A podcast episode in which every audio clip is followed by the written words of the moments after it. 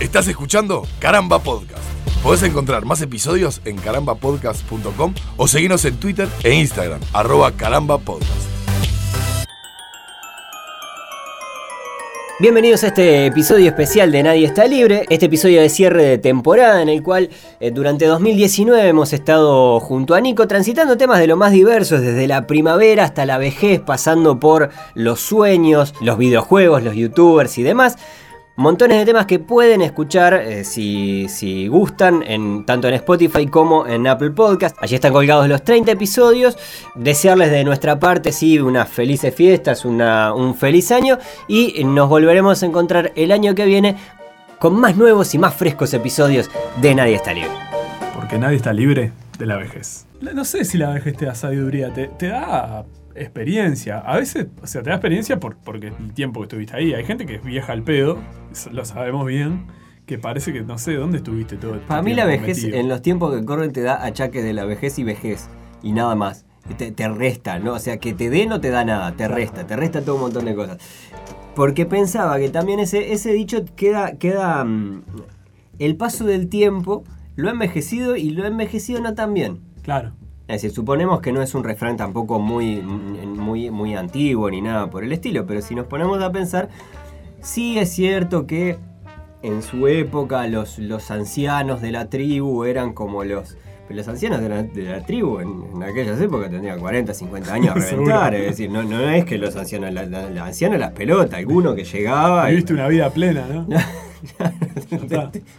Tuve de estos 35 años de, de, experiencia. Hay una etapa de la vida, que sí. quizás vos la hayas pasado también, porque sos un par de años más grande que yo, uh -huh. que los padres empiezan a, a, como a, a, a tirarte ahí, que a ver cuándo te, le das nietos. Sobre todo si estuviste ay. en pareja durante mucho tiempo y eso. Ah, sí, me pasó. Es como que en un punto, bueno, ya te fuiste a vivir en pareja, ya tenés una pareja estable hace unos cuantos años, a ver por qué no empiezan a. Vos sabés que lo, lo viví no de manera traumática. pero, pero sí de, de, de, manera bastante complicada, porque yo en, en mis planes no está no, no, he estado nunca, por lo menos, en, en, en, tener hijos. Chocan los cinco los participantes del programa en este momento. claro, no, no, no es algo, no es algo que, que, que haya planificado no, o que vea en, mi vida. No, no, voy a escupir para arriba porque, porque bueno, quizás no fue la, la metáfora más elegante o más acertada para este momento. Pero. Pero uno, uno nunca está libre de que, de que, bueno, de que en algún momento le puedan llegar a venir ganas de tener hijos y además esté apto y tenga una pareja que tiene ganas de tener hijos y que también este, tenga, bueno, este, esté apta para, ¿no? Sí, está un tema. Pero más allá de eso, eh, en su momento lo viví como. Porque mi viejo eh, se, se, llegó a poner un poco intenso al respecto, ¿entendés? Te pinchaba los condones. No, no piche, no. no. no. ¿cómo va a ser eso? No, eso es horrible. Es mensaje de texto. ¿sí? ¿Y cogiste hoy? Porque nadie está libre de los ídolos. Estaba pensando en otra cosa que dijiste que me pareció, me pareció re importante. Que es el hecho de que las personas cambian.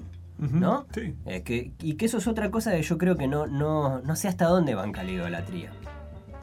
Justamente porque empieza a mostrar otras facetas. Yo qué sé, no sé, en la medida que vos conocés más, eh, probablemente veas otros aspectos que, que, Puede pasar lo contrario, puede pasar que te despierte mayor admiración o mayor idolatría por la persona a la que conoces, pero claro. yo creo que es una cosa muy rara. Me, me, quedé pensando en eso, en que, en que la, la luz de, de, del ídolo es como es casi sobrehumana. Porque yo a vos te admiro mucho.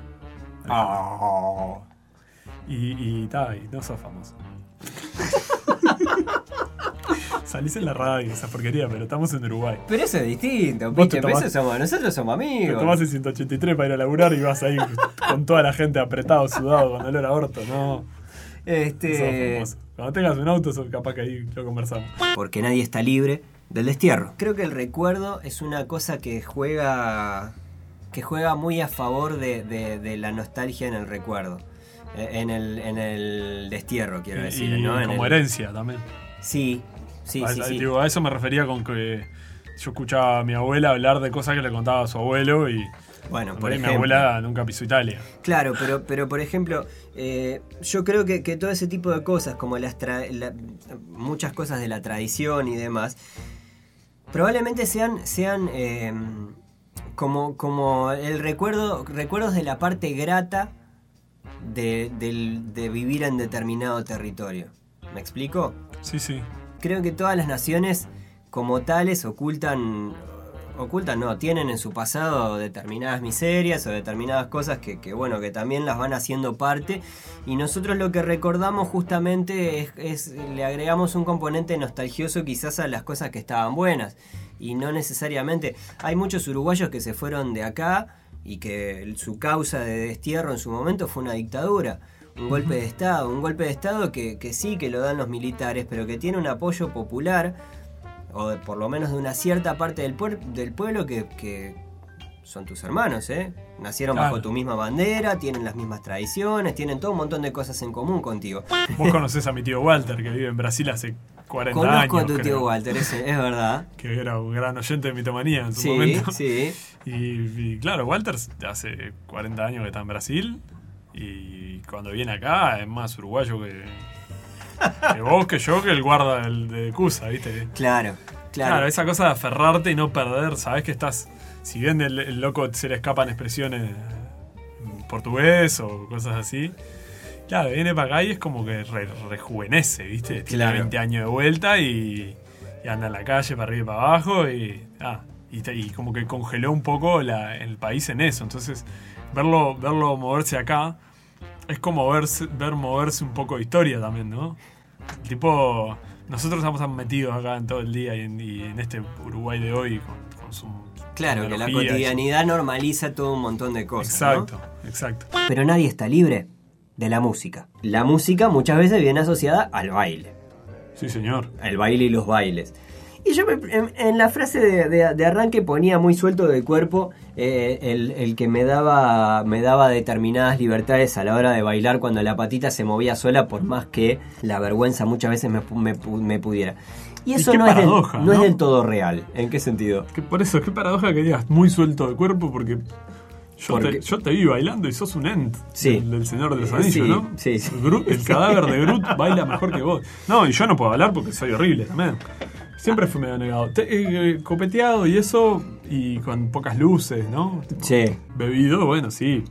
Eh, O solo, o solo, en casa. Bueno, solo en casa, claro. Yo pensaba más en esa, en esa otra situación. Enjabonándote. No, eh. O limpiando la casa. Mira qué sabrosaba, ¿no? Y empieza el y salís ahí patinando. En las medias arriba del parque. Sí, señor. Pero yo, yo he tenido una relación horrible con el baile, en general. Hasta determinado momento, por ejemplo, en el cual. eh, nada, tenía. eh, mi, mi- mi- mi pareja, mi expareja, tenía, le, le gustaba bailar y, y- y vos- y a vos no te gusta bailar. Y decís, bueno, vamos a hacer el esfuerzo. Y de Sí. hecho, aprendí a disfrutarlo. Particularmente el- el- aprendí a disfrutar del bailar con ella. Claro, ah, ahí está, eso te iba a decir. ¿No? Era como una cosa que, que así funcionaba. No quiere decir que ahora disfrute del baile. No, porque no. eso de hecho no, no ha pasado. Es de las cosas que perdiste en la separación de Es otra de las cosas que perdí conjunto con Charlie. eh, la gana de bailar la, la gana de bailar. y la mesita ratón. Y sí, la vida es así. Porque nadie está libre del buen comer. Este, yo soy muy rústico para el, para el paladar. A ver.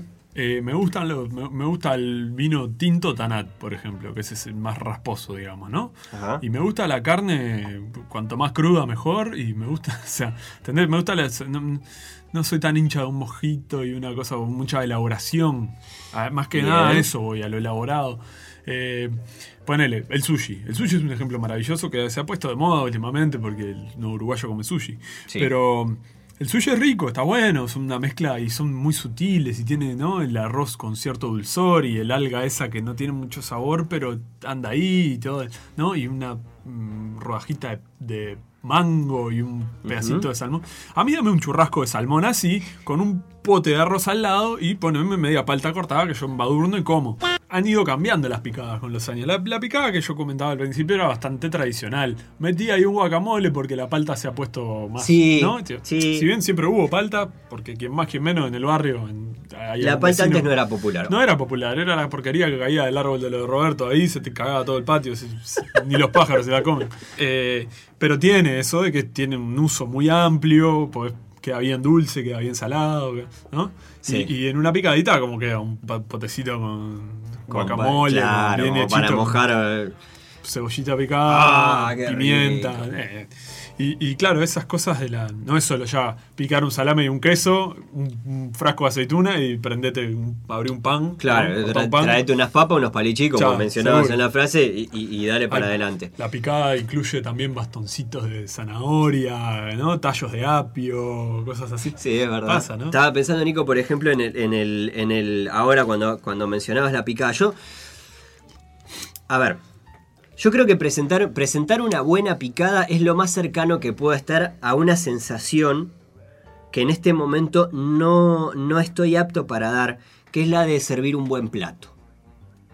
Yo creo que el cocinar, el cocinar para otros o para otro, me parece me suena que, a que tiene una sensación y un placer adicional que está buenísimo.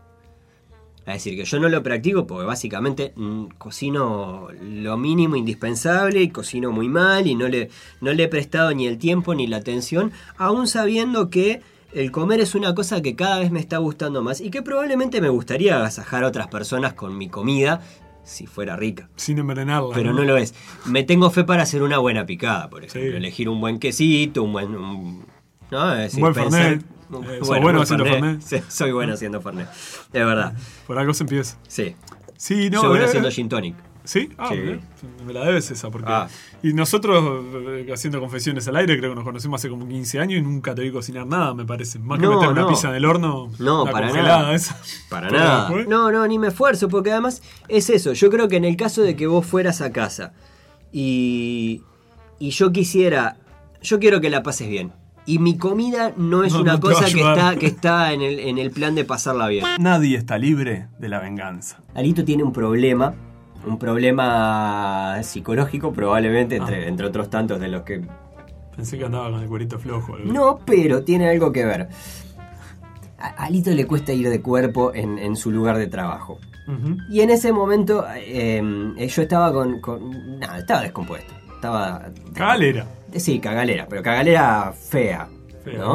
Al punto que, eh, nada, eh, me, me- me- me tuve que ir de mi trabajo. Dije, bueno, está listo, esto no, no- no se aguanta más, me voy. Imagino corriendo corte Mr. Bean con las manitos. Como, como corren los maratonistas, ¿viste? Como Sí, lo- los, los- lo- los los de correcaminata. caminata, eso. Pam, pam, pam, parará. Exactamente. Taxi.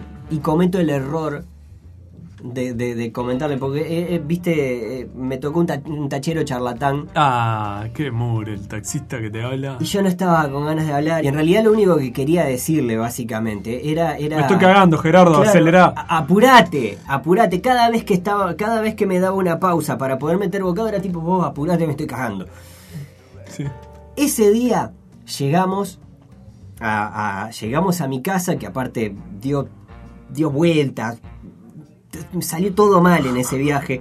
Dio, dio alguna vuelta innecesaria por una agarra- feria. agarraba por- pozos, ¿viste? todo- Lomo de sí, burro. todo mal. Bueno, Vos- su- sufrí mucho ese todo viaje. el estofado sacudido ahí. Y en el momento en el que, en el que me, me- me voy, me voy a bajar, que aparte en la medida que vos te vas acercando a la puerta, ¿no? que te vas acercando a la meta, digamos que hay, hay, hay elementos psicológicos que aflojan, Claro. ¿no?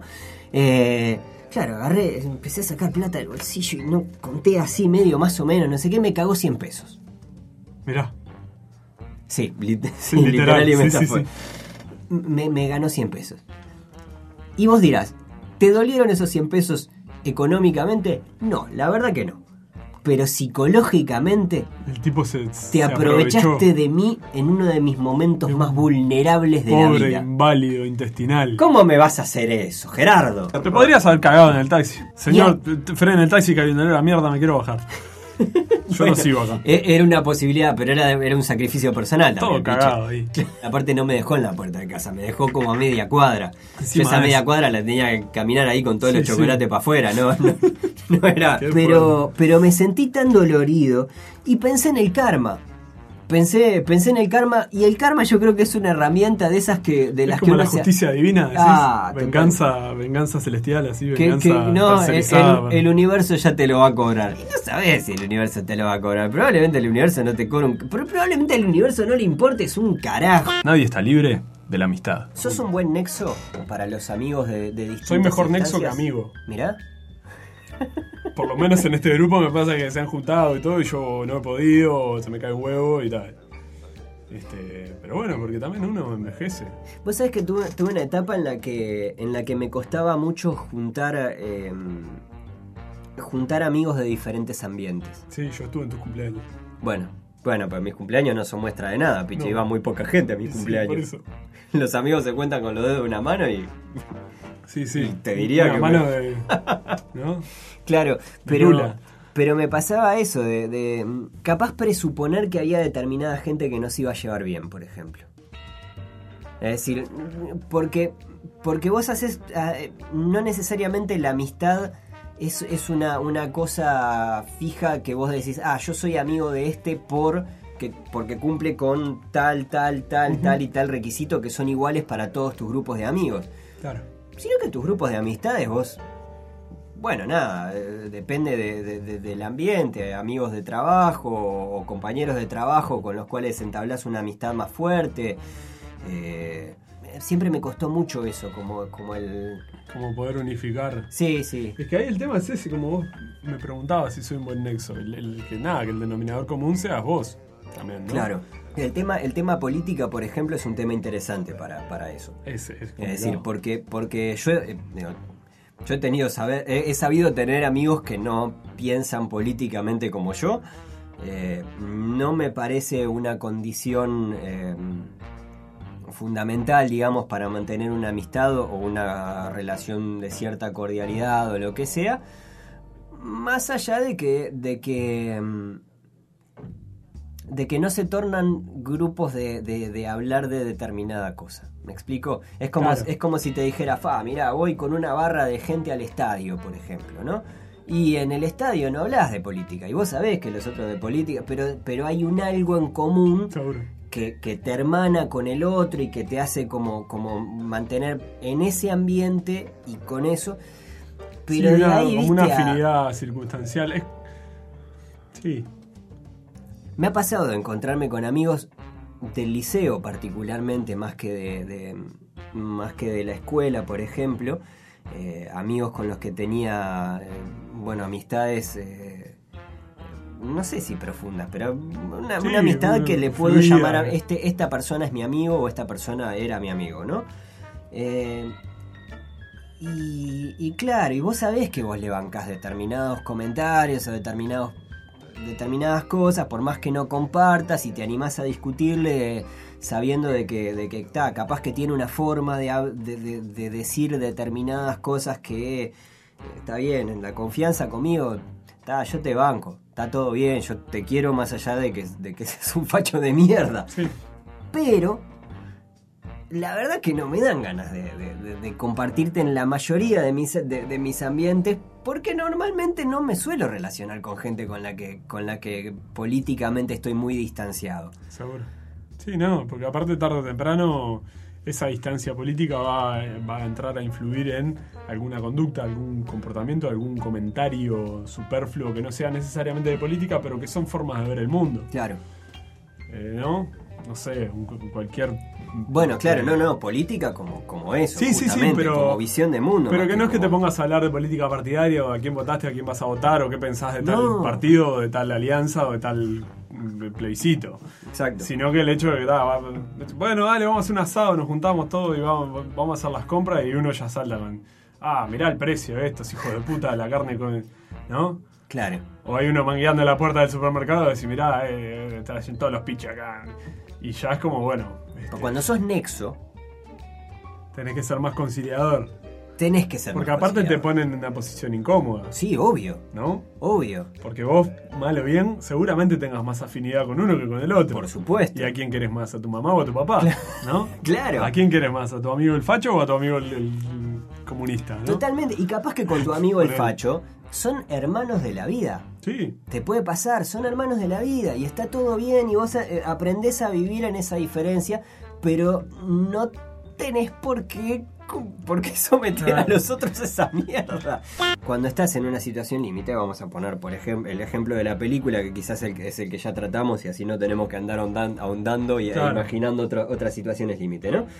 Pero por ejemplo, e- esos amigos de la, de la quimioterapia, ¿no? Donde lo- hay, hay un tema mayúsculo que tienen en común. Sí. Es, es- es- es- es muy grande. Es, o, o una lista de temas. Es decir, evidentemente todo gira en torno a la quimioterapia, el cáncer, el miedo a la muerte, eh, historias de vida. Incluso, de hecho, eh, si mal no recuerdo, en esa película tampoco era que tenían tanto que ver una persona, un- un- uno de los dos personajes con el otro. Claro. Es decir, evidentemente tenían situaciones eh, económicas para empezar muy diferentes. Había uno de ellos que era millonario, si mal no, Sí, no el recuerdo. personaje de Jack Nicholson. Exacto. Este, pero. Y, y que probablemente tengan no tantos códigos en común. Sin embargo, en ese momento. Hay, hay como, como un contexto que. que, eh, lo pienso como, como ese, ese vientito que, que aviva el fuego. Claro. ¿no? Es decir, como, como, está claro, esto crece porque acá hay viento. Es decir, Claro, está, ahí sí, acá tenés una, una situación común y no es que te, haga- te abrazás de un perchero igual para... Es que está, que si encontraste una persona que, que, que, bueno, con la que mutuamente se puedan dar apoyo en una situación difícil, y sí, claro, capaz que después de ahí se curan los dos, salen los dos fenómenos, van a tomar una cerveza al año, a lo, a que sea, y uno resulta ser... Ah, capaz que entras a- soy nazi, bueno, Bueno. bueno, este, bueno. Bueno, dice Morgan Freeman. Uy, mirá, pierdo el ómnibus. Estás escuchando Caramba Podcast. Podés encontrar más episodios en carambapodcast.com o seguirnos en Twitter e Instagram, arroba carambapodcast. Hoy el coyote cenará correcaminos a la naranja. Hoy el... Hoy el coyote cenará... Hoy el coyote cenará correcaminos a la naranja. Hoy el coyote cenará... Puta, puta, puta, pija, verga, pito. Podcast. Hoy el coyote cenará correcaminos a la, a la naranja. Correcaminos a la naranja. Al horno. A la na- Correcamino con papas. Hoy el coyote cenará correcaminos a la naranja. No, no, es imposible. A la naranja. Hoy el coyote cenará correcaminos a la naranja. Correcaminos a la naranja. Correcaminos a... Pasa que es... La, la, la, la, la, la, sí. Hoy el coyote cenará correcaminos con pa... con pedazos de verga. Quiero este recorte en WhatsApp para guardarlo. Pará, vamos, vamos de vuelta. La voy a leer toda de vuelta porque soy un pedazo de pija.